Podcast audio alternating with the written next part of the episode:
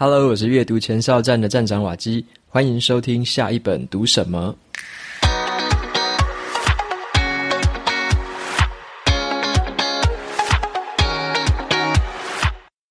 今天我要跟大家分享的这本书，它的书名叫做《宜辰老师的高效时间管理课》。那这本书呢，就是在谈一些时间管理的心态啊、概念啊，还有工具。那这本书的作者是一位国小老师，叫做林怡辰。那他在前阵子开了一场这个时间管理的工作坊，有超过上千名的老师报名参加。然后呢，他在讲完这个工作坊之后，获得了这个热烈的回馈。所以也因为这样子的机会，他就把这一些心法跟经验整理起来，集结出版成这本书。在今天的节目里面，我就跟大家分享一下我的读后心得跟三个重点的整理。那今天的这本书有 Kobo 电子书版本的七折折扣码，还有出版社提供两本抽奖证书，相关的活动方法跟优惠码都放在节目资讯栏，有需要的朋友可以去参考看看。那么，为什么我们经常觉得时间不够用呢？问题到底是出在哪里？我们一天当中的时间该怎么分配是最好的？怎么样才可以不要在回家的时候还在工作，可以把工作留在这个工作的场所当中？那既然呢，这个事情是永远没有忙完的一天，那么我们要学会管理时间、管理自己、管理我们的心情，就是最重要的课题。如果说横竖都要忙的话，那不如学会更聪明的忙。所以我为什么会想要读这本书呢？就是自从我开始经营阅读前哨站以来，我最常被读者问到的问题之一，就是如何做时间管理。那当我在整理自己的经验的时候啊。我对其他人的这个时间管理方法也感到非常好奇。那这其中我最好奇的就是有养小孩的人。为什么会这么说呢？因为我身边有很多的朋友都已经结婚生子了。那在大家的聚会啊、平时的聊天当中，都可以知道说，一旦有了小孩子之后，时间有多么的不够用。那在我心目中呢，今天这本书的作者林依晨老师，他就是一位时间管理的超级达人。为什么会这么说呢？因为我平常也有在看 FB 嘛，他也有做这个 FB 的粉砖。他同时呢是三个小孩子的妈妈。他平日的工作是在国小担任老师，也兼任了很多学校的事务。他也当演讲的讲师，到全台各地去演讲。他也是一些报章杂志的专栏作家，而且还出过了两本书。这一本呢是第三本了。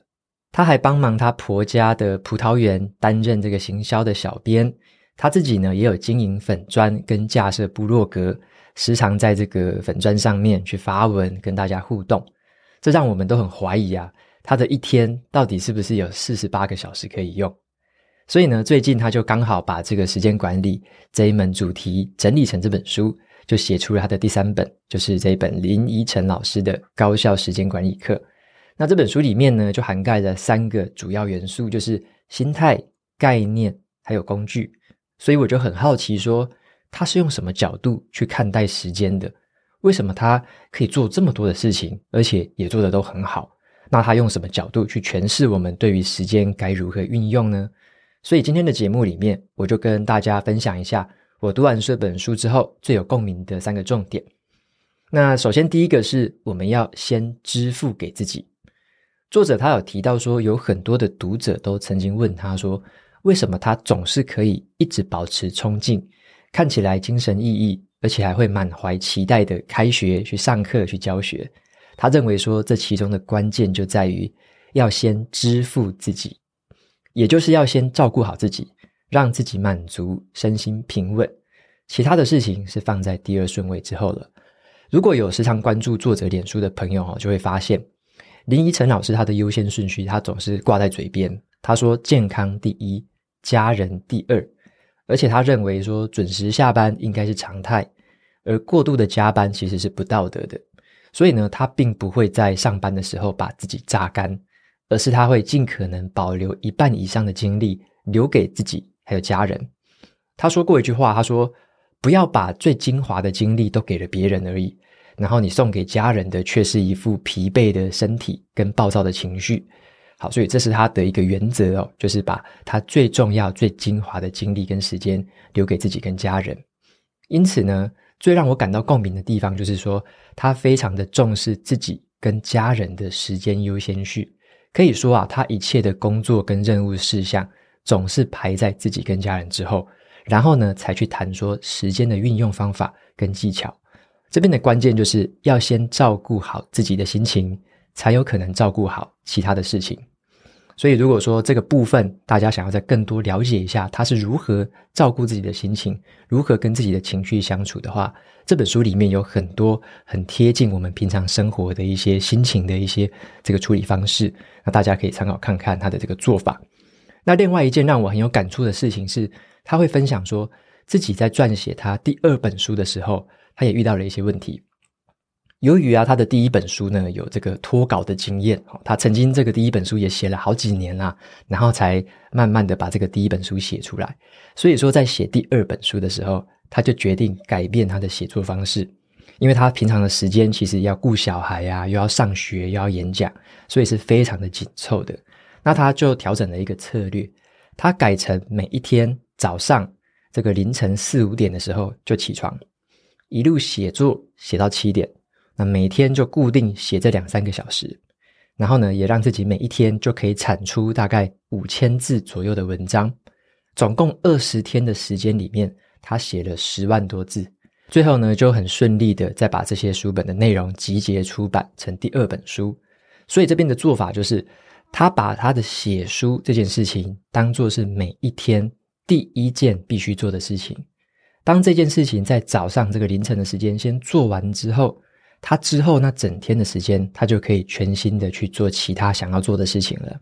像是工作、陪伴孩子、处理家务。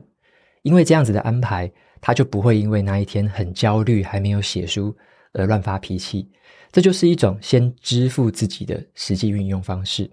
那我自己在读到这边的时候也很有感触。为什么我会特别看到写书这边我很有感触呢？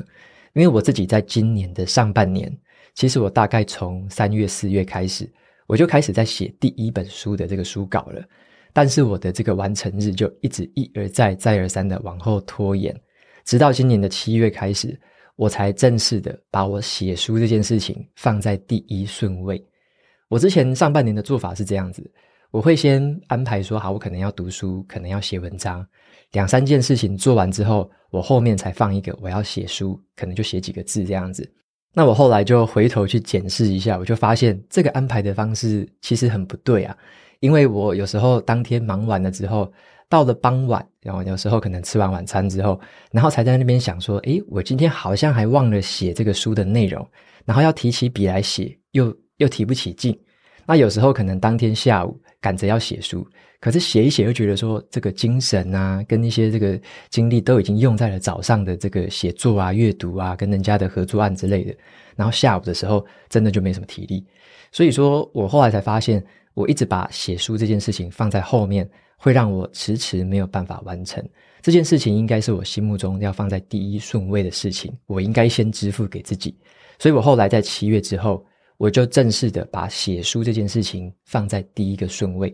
每天早上起来，我第一件事情就是先写，就是写一千个字、两千个字都可以。我就是早上起来就先写，写完之后呢，大概在九点、十点之后，我才开始去做其他我应该要做的事情，跟其他人的合作啊，一些线上会议，一些我自己的阅读心得之类的。所以我就把这个顺位完全的调整过来。到七月、八月之后，我的写书这个进度才正式的步上轨道。那最近呢，也刚好已经写完了第一版本的这个书稿，已经进入了二校，接下来就是三校，然后最后就要来装准备装订成书了。所以呢，到最近我才终于有这个信心，可以开始来跟大家预告说，我这个书准备要出版了，然后我也可以开始来跟大家说一下我到底在写什么，而且有什么好看的，大家为什么值得找他来读。所以最近我也才开始有信心准备来做这件事情，所以也请大家敬请期待了。那如今呢，我认为我之所以可以把这本书写完，其实也就是因为这个主要的观念：先支付给自己的这个规划方式，就是把这件事情，如果是对我来说是很重要的一件事情，我应该在一天当中先支付给自己，把它先做好，然后才去忙其他的事情。所以这个段落的重点就是，生活的忙碌呢，是难以避免的，每一天总是会忙来忙去的，但是呢，优先去执行最重要的任务，却是我们自己可以安排的。所以这个是我从写书这件事情学到的一件事。那再来的话，跟大家要分享的第二个重点是，不要被意志力给欺负了，不要被意志力给欺负了。在这本书里面呢，我一直留意到一个很关键的讯息，那就是作者会提醒我们说，要先对自己好，时间才会用得好。所以，我们常常在谈时间管理的时候，都会以为是一个很公式化的、很科学化的方法。我们反而会忽略了说，我们真正要管理的是什么呢？是我们自己内心的感受和情绪。作者他就举这个意志力这三个字。当做例子，很多人都会责备自己说：“我缺乏意志力。”可是仔细想想哦，我们可能只是对自己还有自己的目标太过苛责了。书里面呢，他有列出两个错误的心态来说明这种思考的盲点。第一个是这样子的：太早就下判断了。很多人在刚开始要执行一个目标的时候呢，就会先把这个执行目标的整段旅程想成是很痛苦的，一定会很辛苦的这种苦行僧旅程，都还没有开始走，就已经太早下判断，认为说这件这个行程非常的难，我一定要有很强的意志力，我才可以挺得过去。那这样子的心态，反而会很容易让自己变成一个负面思考的这个方向，然后呢，产生了更多的不安。跟恐惧，这个就是太早下判断了。那第二个这个错误的想法是太过严厉的自我评价。好，太过严厉的自我评价，有很多人会强迫自己一定要按照计划去执行，一定要一丝不苟的，什么事情都不能脱钩，否则的话，好像就自己很失败一样。然后呢，还会要求说自己每一件事情都要提早完成，每一件事情都要做得很完美。这个就是有点太苛求自己了。每当有突发状况出现的时候呢，这种人他们心里就会批判自己说：“真是一个没有意志力的人，为什么这种突然出现的事情就打乱了我的这个安排？”然后就会觉得说，这个安排一乱掉之后，好像生活就一团乱了。所以这种就是太过严厉的自我评价。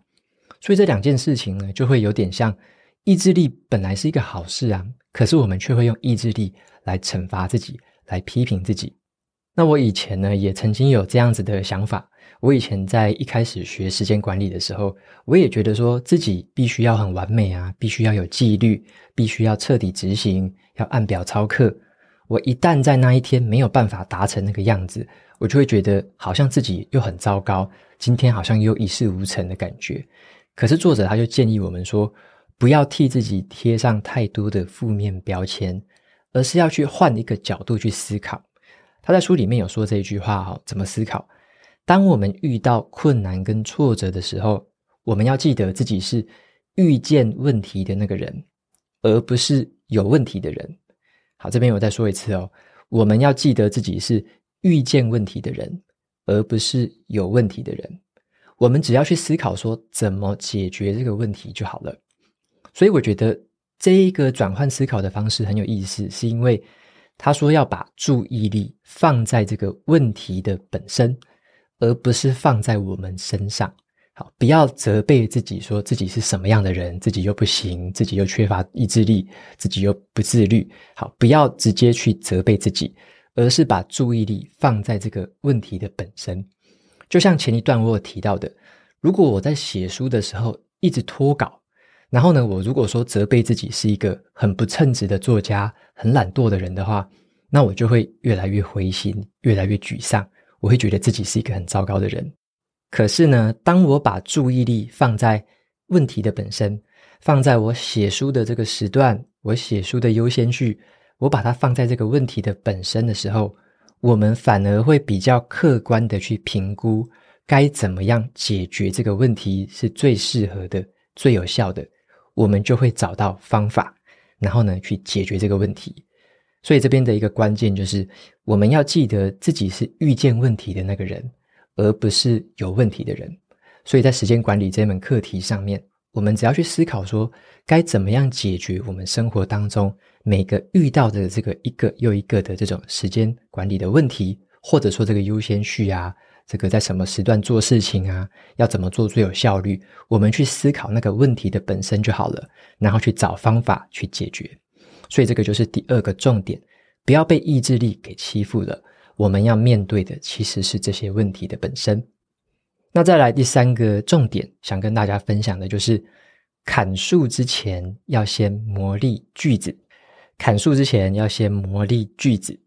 这个是什么意思呢？作者他引述了一段另外一本书的故事哦。有一位伐木工，他为了要砍倒一棵树，他在那边辛辛苦苦的工作了五个小时，那棵树都还没有被他锯断。那另外一个人呢，看到这个状况，就过来跟他建议说：“你要不要先把你的锯子给磨砺啊？这样子比较有效率吧？”可是这个伐木工他就很生气的回答说：“我锯这棵树都来不及了，哪还有什么时间去磨砺锯子啊？”所以作者他举这个故事是要说什么呢？他说他时常被别人问他说：“为什么做事情这么有效率？”为什么这个作者可以这么节省时间？为什么作者可以比别人短时间就可以提交这个成果？他认为这个关键其实就在于说，要先磨砺句子，才能够创造效能。在书里面我们会看到几个例子哦，像是啊，他在这个改学生的考卷啊，或者是撰写给学生的评语，他写得非常快。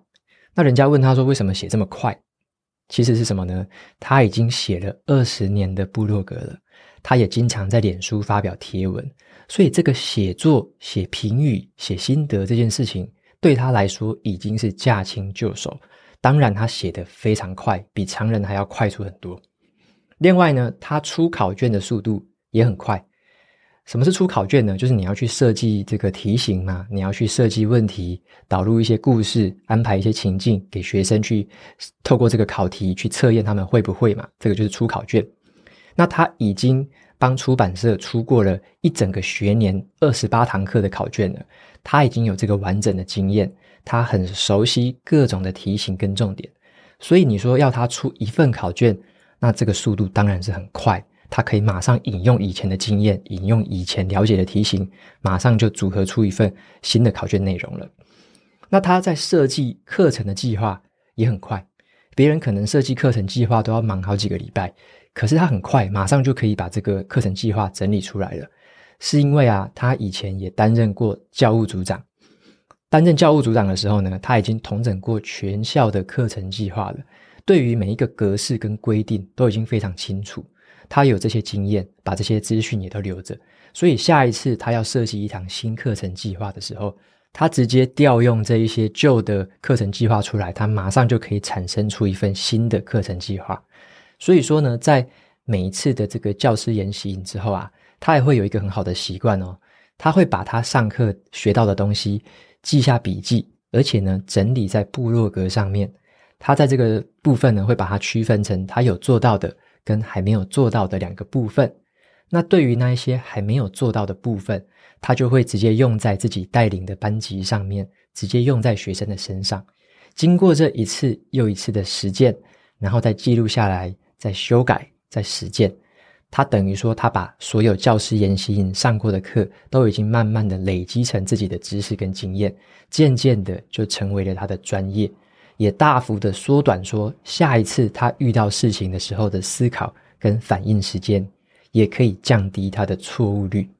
所以在这边呢，我就会发现一件事情，说为什么有时候会觉得同样是时间管理，同样是一个时间的运用，为什么有些人他的效率这么高，为什么有些人他的经验这么丰富，这么样就可以有这些专业的知识，然后快速的帮他产出下一份新的内容？这个关键到底在哪里？那我就回想起前阵子有跟大家分享的一本书，叫做《防弹笔记法》。好，《防弹笔记法》那一本书里面，我们得到一个很棒的收获，就是说有使用笔记的人跟没有使用笔记的人，其实呢，这两种人是有截然不同的差异哦。如果是一个有使用笔记系统去辅助自己的人，他更容易累积起有用的经验。他把这些东西记录下来，在以后面对新的挑战的时候，他就有充足的知识库。这些笔记就是他的知识库，可以用来帮助自己在执行新的任务的时候，也不会犯下那一些低级的错误。所以呢，这本书的作者也用一样的这个原理哦，就是。他很善于将过去的经验跟知识累积起来，他下一次就可以从从这一些很具体的经验开始去做事情，而不是从很模糊的大脑中的记忆去开始做事情。这个就是让时间获得更好的应用方式的一个关键。我们必须先磨砺技能的句子，就是你要透过实际的做、实际的学，然后呢，先磨砺自己的技能句子，再透过外部的系统，像是笔记系统，去累积经验，把这些经验累积下来以后呢，要记得拿出来重新派上用场。所以在这个地方的重点，我认为就是我们在谈时间管理这件事情，不只是要谈未来的时间怎么管理，而且呢，我们也要记得，我们过去所花的那些时间，我们过去学到的东西，都是会对我们未来产生效果的。我们有什么样的系统，我们有什么样的方法，可以利用过去的这个经验，利用过去的知识，来帮助我们未来的时间呢？这个部分就留给大家来思考一下哦。你会发现我在分享的很多内容，其实就是关注于在这个部分，我们怎么把过去的自己可以整理好，可以有笔记，可以有这个知识性的脉络，然后呢，把一件事情一件事情的慢慢累积起来，在对于我们未来执行我们新的计划、新的人生方向，都会有更长远的帮助。你的句子越利，当然你句数就越快嘛。那你过去的这个累积经验的这个系统跟笔记做得越好，那你在未来当然比人家更容易去重新的调用、重新的利用你以前的这个知识。所以呢，时间管理其实它不只是在于说你现在跟未来该怎么做，还有一个关键就是你过去曾经累积过什么东西，累积的事情有没有办法用在未来，这个也是一个时间管理很重要的一个区分点。所以呢，以上呢就是今天跟大家分享的三个很重要的重点。首先，第一个就是先支付给自己，把最重要的事情在那一天先把它做掉，这个就是先支付自己。那再来的话，我们要记得不要被意志力给欺负了。好，意志力是一个好东西，我们不要用意志力来欺负自己，而是我们要去关注这个问题的本身。你的时间管理在哪边遇到问题？去解决那个问题就好了，不要去责备自己。好，所以说这边就是不要被意志力欺负了，我们要关注问题的本身。最后第三个重点就是砍树之前要先磨砺句子。好，砍树之前要先磨砺句子，就是说我们要好好的应用我们过去已经学过的东西，我们过去已经累积过的东西，把这些专业跟技能都记录跟整理下来，在我们未来的时候可以派上用场。让我们的句子更利，砍树可以更快。好，所以以上呢就是今天跟大家分享的这三个重点，让大家参考看看。那么最后整理一下，在这本书里面呢，我认为我们会看到说，作者他对于时间的体悟，对于生命意义的反思，对于人生挑战的这个正面态度。我今天分享的比较没有去讲到生命意义的反思那个部分。这个部分我觉得也是这本书里面非常精彩的一个点，它比较不是技巧，但是它是心态，关于我们生命意义，关于我们时间如何使用的一个比较高维度、高层次的一个说法。那今天我就没有特别讲这边，想要留给大家。如果说你对于他怎么看待人生意义，怎么看待时间这个部分，他这个里面讲的我觉得也非常的好。那在这本书里面有完整的提到。那由于这个作者呢，他是很擅长去说故事的，他会用很多的人生故事带出他要表达的重点，而且在这本书里面呢，他还访谈了其他七个很优秀的老师，他们都是在教育界很优秀的国小啊、国中、高中老师，他访谈了他们，也会诊了他们的时间管理心法，所以在这本书里面也有其他七个老师的时间管理方法。对于身为家长或是教师的读者而言，如果你刚好是这两个角色，这本书会给你更深刻的共鸣跟收获。那从这本书里面呢，我还看到一个很有趣的一个观察，就是说，作者呢，他在他的不同时期、不同角色、不同的人生阶段，他有不一样的重点跟时间分配方式。就像他在书里面很谦虚的写到说，他的小孩子刚出生的时候，是他最感到兵荒马乱的这个阶段，就是还在小时候幼儿阶段。他这个时候呢，都想要忙里偷闲啊，给自己多留一些空间。这个时候呢，他其实没有办法忙太多的事情。直到他的孩子上了幼儿园，他才开始有额外的时间可以去认真的写一本书。所以他在不同的阶段其实也会有不同的安排方式，并不是说一个方法一体适用，一辈子都要这样用的。好，并没有这样子的一个说法。所以时间管理它没有什么一定要遵守的法条，也没有什么一定要遵守的规则，而是呢要找到最适合我们每一个人生阶段、每一个人生步调的一个执行方式，最适合我们的才是最好的。那并别并不要说去找别人的这个东西，硬要套在自己身上，这个可能会让自己感觉到，诶，好像我自己又是一个不行的人了，因为我找到一个不适合的方法，然后又批评自己说自己好像对时间管理很不在行。好，所以说不要这样子哦，不要做相反的。我们要找的是适合自己每一个阶段、不同人生步调的这个执行方式，这样子就是一个最好的方式了。那在这本书的最后呢，总结一件事情就是。我也回顾了一下我之前读过的另外一本书，叫做《人生四千个礼拜》。那本书里面有讲一句话，叫做“注意力就是生活”。我们活着的体验，就是我们付出注意力在每一件事情上面的总和。所以呢，注意力就是我们的生活。所以在这本书里面呢，怡辰老师他也说了一句很有意思的话，他说：“善于时间管理的人，拥有的时间并没有比别人多。”他们只是比别人更善于管理自己的心，还有注意力而已。好，所以说他的观点是这样子：他们只是比别人更善于管理自己的心跟注意力。因此呢，把这两本书的这个总结呢对照一下，你就会发现，或许呢，很善于时间管理的人，他们就是比别人更用心的在体验生活而已。好，所以说这边也就跟大家分享一下这本书里面所摘录的一些重点，还有它一些值得看的地方。那就推荐这本书给大家。特别如果你是家长或教师的话，那这本书可能会对你很有帮助。那么在节目的最后呢，也一样来念一下 Apple Podcast 上面的评论。这边的话，第一位听众，他的名字是好多个符号组成的，分号、冒号、and，或就是一个很复杂的一个符号组成。他的留言内容是超赞的节目。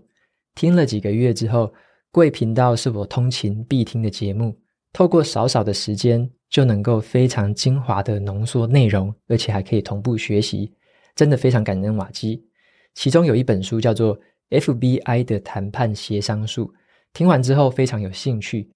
刚好我的主管也因为听了这个频道而买了这本书，他说要送给愿意分享这本书的见解跟心得的人，就可以得到这本书。那后来呢，我也如愿得到了这本书，看完之后也学习到了很多的技巧，但是要用在生活当中，仍然是需要多多练习的。